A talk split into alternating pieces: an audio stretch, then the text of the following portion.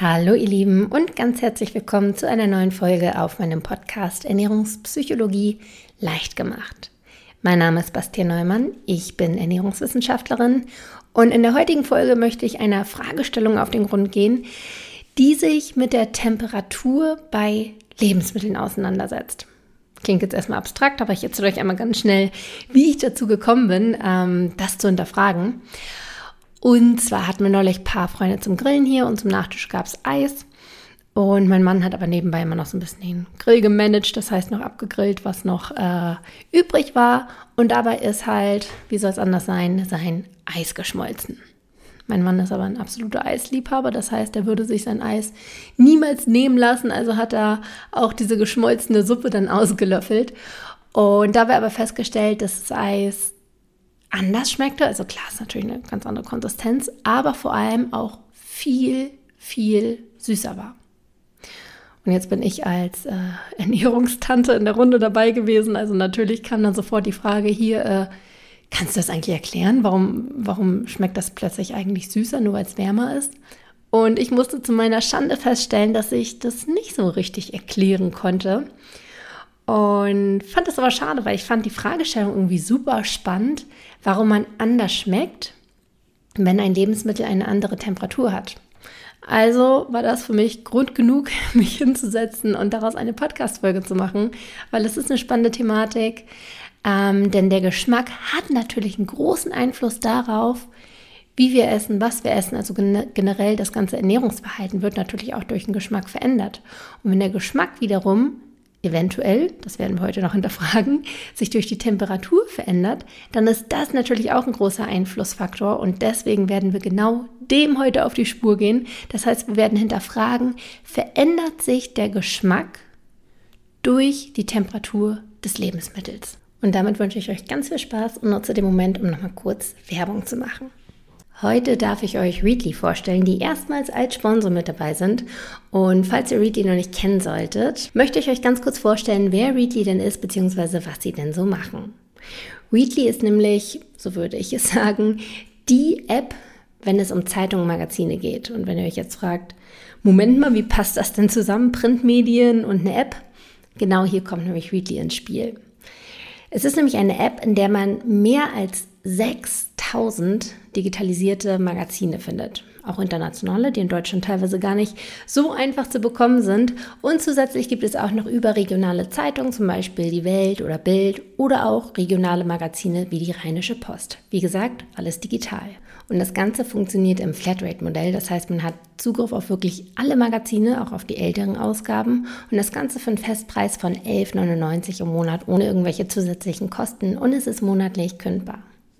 Ich selbst lese übrigens super gerne Fach- und Wissensmagazine, vor allem auch im Bereich der Ernährung und Psychologie, um so ein bisschen up-to-date zu sein. Da lese ich zum Beispiel die Zeitschrift Psychologie heute oder auch Eat Smarter. Da lasse ich mich auch im Übrigen sehr gerne inspirieren für neue Podcast-Folgen. Sprich, wenn euch mein Podcast gefällt, dann sind die Magazine mit Sicherheit auch was für euch. Oder manchmal darf es auch was Themenfremdes sein. Momentan lese ich gerne Wir Eltern, eine Elternzeitschrift, da ich ja recht frisch gebackene Mutter bin. Das heißt, da ist auch für jeden was dabei an äh, Zeitschriften. Was ich an der App-Lösung auch noch super, super gut finde, ist, dass man das physische Produkt der Zeitschrift nicht mehr braucht, was einmal super gut ist, weil du es nicht mehr schleppen musst.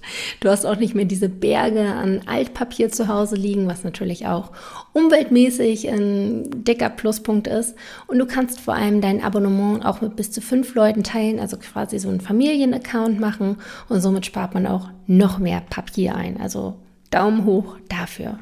Wenn das Ganze für euch spannend klingt und ihr sagt, hey, Magazin Flatrate, das will ich auch, es ist übrigens auch super einfach in der Anwendung, dann schlagt doch mal direkt zu. Es gibt nämlich jetzt ein spezielles Angebot für die Hörer meines Podcasts. Und zwar könnt ihr Readly einen Monat lang komplett kostenlos testen unter www.readly.com slash Ernährung. Link und alle Infos zum Nachlesen findet ihr wie immer auch nochmal in den Show Notes und dann wünsche ich euch ganz viel Spaß beim Zeitschriften durchstöbern. Weiter geht's mit der Fragestellung, ob die Temperatur Einfluss auf den Geschmack von Lebensmitteln hat. Und ich habe euch da noch ein paar weitere Lebensmittel quasi als Beispiel mitgebracht neben dem Eis, um euch zu verdeutlichen, äh, was ich genau meine mit dem Geschmacksunterschied.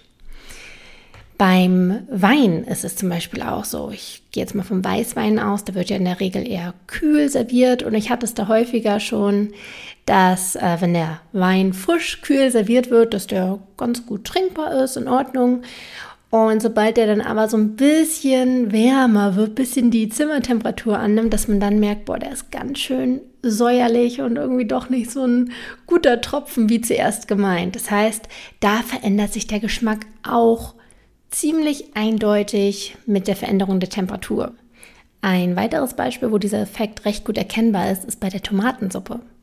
Ich persönlich kenne Tomatensuppe hierzulande eher als ein warmes Gericht, aber in anderen Ländern, ich glaube, es ist eher in Spanien, jedenfalls irgendwo in Südeuropa, ich glaube Spanien, ist es auch recht verbreitet, Tomatensuppe kalt zu servieren, ist dann bekannt als Gazpacho.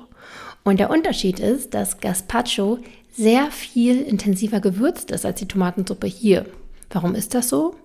Tomaten, wenn sie warm sind, warm gemacht werden, in Form einer Suppe beispielsweise aufgekocht werden, haben schon einen recht intensiven Eigengeschmack. Kühlt es jedoch ab, ist es eher ein bisschen fad. Das heißt, da hilft man dann mit Gewürzen nach, damit es ein intensiveres Geschmackserlebnis ist. Und da kann man dann auch wieder klar erkennen, warme Tomatensuppe schmeckt intensiver als die kalte Tomatensuppe.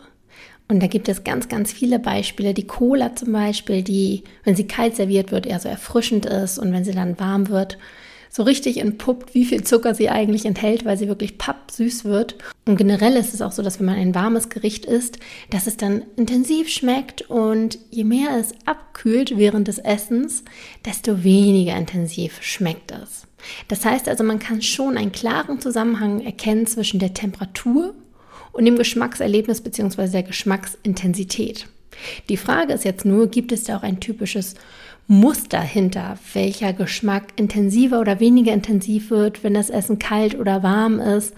Und ich kann schon mal vorwegnehmen, ja, es gibt ein Muster dahinter und genau darüber möchte ich jetzt mit euch sprechen. All das, was ich jetzt erzähle, probiere ich möglichst bildhaft zu erzählen. Dennoch kann es sein, dass es etwas abstrakt hier nur in Audioform ist. Deshalb werde ich zeitgleich auch noch einen Post bei Instagram hochladen, wo all das als Grafik abgebildet ist. Das heißt, schaut da gerne vorbei. Dort heißt sich Bastian.neumann. Wenn euch die Thematik interessiert, dann habt ihr das Ganze noch ein bisschen greifbarer.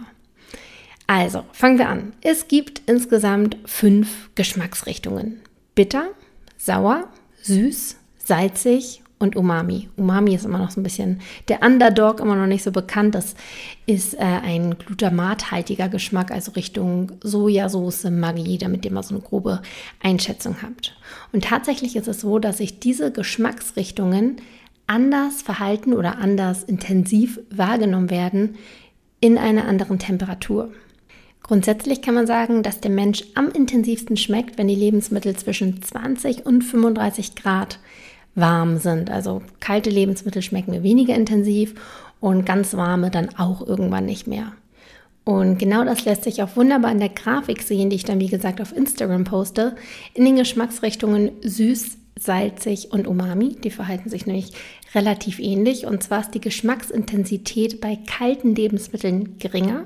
Je wärmer das Lebensmittel dann jedoch wird, desto steiler steigen diese Kurven im Punkto Geschmacksintensität an, erreichen dann irgendwo den Peak zwischen 25 und 30 Grad und fallen danach wieder langsam ab. Das heißt also, in dem Bereich zwischen 25 und 30 Grad wird Umami, salzig und süß am intensivsten geschmeckt. Und das erklärt dann auch relativ gut, warum das Eis und auch die Cola süßer schmeckt, wenn das jeweilige Lebensmittel wärmer wird würde man jetzt das Eis kochen, warum auch immer man das machen sollte, äh, würde die Geschmacksintensität im Punkto Süße jedoch wieder abnehmen. Bisschen anders verhält es sich mit der Geschmacksrichtung sauer und zwar wird diese Geschmacksrichtung am intensivsten wahrgenommen bei einer Temperatur um die 20 Grad. Darunter und darüber wird äh, das Säuerliche weniger intensiv wahrgenommen, was übrigens auch erklärt, wenn ihr an mein anfängliches Beispiel denkt, weshalb der Wein plötzlich säuerlich schmeckte, der Weißwein. Als ich den gekühlt bekommen habe, war der eher so ja, gut trinkbar, wie gesagt. Als er dann aber Zimmertemperatur angenommen hat, was ja so um die 20 Grad ist, schmeckte der super sauer und war halt echt nicht mehr ganz so lecker. Und dahinter steckt quasi genau diese Erklärung. Etwas aus dem Raster fällt die Geschmacksrichtung bitter. Hier ist es quasi andersrum, dass diese Geschmacksrichtung intensiver ist bei kalten Lebensmitteln. Wenn wir also nicht so auf bitter stehen, dann sollten wir unsere Grapefruit am besten nicht im Kühlschrank aufbewahren, sondern im Zimmer bei Zimmertemperatur. Dann schmeckt die nämlich nicht ganz so intensiv im Punkto bitter. Damit haben wir also schon mal geklärt, wie sich die verschiedenen Geschmacksrichtungen verhalten bei einer sich verändernden Temperatur. Wie gesagt, die bessere Übersicht gibt es auch nochmal bei Instagram. Dort findet ihr mich unter bastian.neumann. Verlinke ich euch einfach auch nochmal einen direkten Link zu in den Show Notes.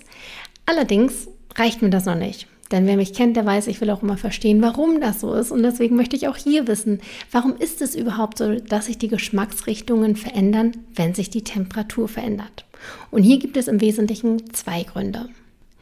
Der eine Grund, wenn man das so sagen kann, liegt quasi im Lebensmittel selbst. Denn die Aromen in den Lebensmitteln verändern sich in Abhängigkeit von der Temperatur. So werden einige Aromen erst richtig so entfaltet, wenn das Lebensmittel aufwärmt. Um da mal ein Beispiel zu bringen, beim Käse ist es so, dass wenn der gekühlt ist, Aromen im kalten Fett sozusagen gefangen sind. Und wenn man den Käse jetzt rausholen würde und der sich auf Raumtemperatur erwärmt, dann würden diese Aromen so richtig entfaltet werden, weil die Fette sich durch die Temperaturveränderung auch verändern und dadurch die Aromen freigeben. Der zweite Grund liegt dann eher bei uns, also bei uns Menschen so gesehen, denn wir schmecken zum großen Teil über die Zunge, wo verschiedene Rezeptoren sind, die verschiedene Geschmacksrichtungen wahrnehmen und diese Rezeptoren sind auch temperaturabhängig.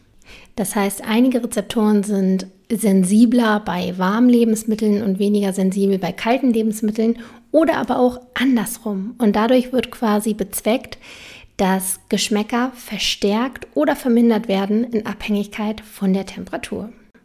Und noch einen kleinen Zusatzpunkt, auch wenn der nicht so exakt was mit den Geschmacksrichtungen zu tun hat, aber dennoch von der Temperatur abhängig ist und einen Einfluss darauf hat, ob wir etwas als wohlschmeckend wahrnehmen oder nicht, ist die Konsistenz. Denn die Konsistenz verändert sich natürlich auch in Abhängigkeit von der Temperatur. So ist es beispielsweise so dass frische Pommes, die gerade zubereitet wurden, schön knusprig sind, wie wir es gerne mögen. Und wenn die abkühlen, dann werden die eher so lapprig, was dann nicht mehr ganz so lecker empfunden wird. Sprich, die Konsistenz hat auch einen großen Einfluss darauf, ob wir etwas lecker finden oder nicht. Und diese ist wiederum abhängig von der Temperatur. Es lässt sich also zusammenfassen, dass die Temperatur bei Lebensmitteln einen großen Einfluss hat darauf, wie viel wir essen oder wie lecker wir es empfinden. Und das finde ich halt immer so spannend, weil ich liebe es einfach aufzudecken, warum wir so essen, wie wir essen. Und manchmal ist es uns gar nicht bewusst, weshalb wir jetzt bei diesem Gericht sowas von zuschlagen und ohne Ende essen können und es als so lecker empfinden. Und wenn man dann jetzt das Hintergrundwissen hat, ah, okay, vielleicht ist es einfach wohl temperiert, dass dies nicht zu säuerlich ist, dass Süße hervorkommt, das aber nicht zu bitter ist. Also, dass man da einfach weiß, wow, was hat eigentlich alles Einfluss darauf, dass wir etwas lecker empfinden und davon richtig viel essen oder auch nicht. Und natürlich kann man das Wissen auch für sich anwenden, wenn man sich selbst etwas kocht und ein absoluter Foodie ist und richtig Bock hat, äh, sich was Cooles zuzubereiten und das dann richtig achtsam zu essen, dass man dann einfach weiß, ah, okay, dieses Gericht sollte ich nicht zu warm machen und das nicht zu kalt. Also diese Zusammenhänge finde ich, wie gesagt, super, super spannend und hoffe, dass ihr das auch spannend findet und was mitnehmen konntet für euch. Wenn ihr über diese Thematik hinaus noch besser verstehen wollt, warum ihr so esst, wie ihr esst und warum ihr manchmal die Kontrolle verliert und gar nicht das umsetzen könnt, was ihr eigentlich schon wisst und euch vornehmt, dann ist vielleicht der Online-Kurs Ernährungspsychologie genau das Richtige für euch, denn da gehen wir genau dem auf die Schliche. Wir werden schauen, wie sich dein Ernährungsverhalten entwickelt hat, was du möglicherweise mit dem Essen kompensierst und wie du diese Muster durchbrechen kannst, um wieder eine entspannte Beziehung zum Essen aufzubauen. Wenn das spannend klingt, dann schau doch vorbei unter www.bastien-neumann.de slash Kurs und Ohren gespitzt mit dem Rabattcode Podcast10 bekommt ihr auch noch 10% Rabatt auf den Kurs. Link findet ihr auch in den Show Notes und dann wünsche ich euch in diesem Sinne eine wunderschöne Woche. Ich hoffe, Sie sehen uns eventuell im Online-Kurs und ansonsten checkt auf jeden Fall nochmal die Grafik bei Instagram ab und dann hören wir uns wieder in der nächsten Folge. Bis dann!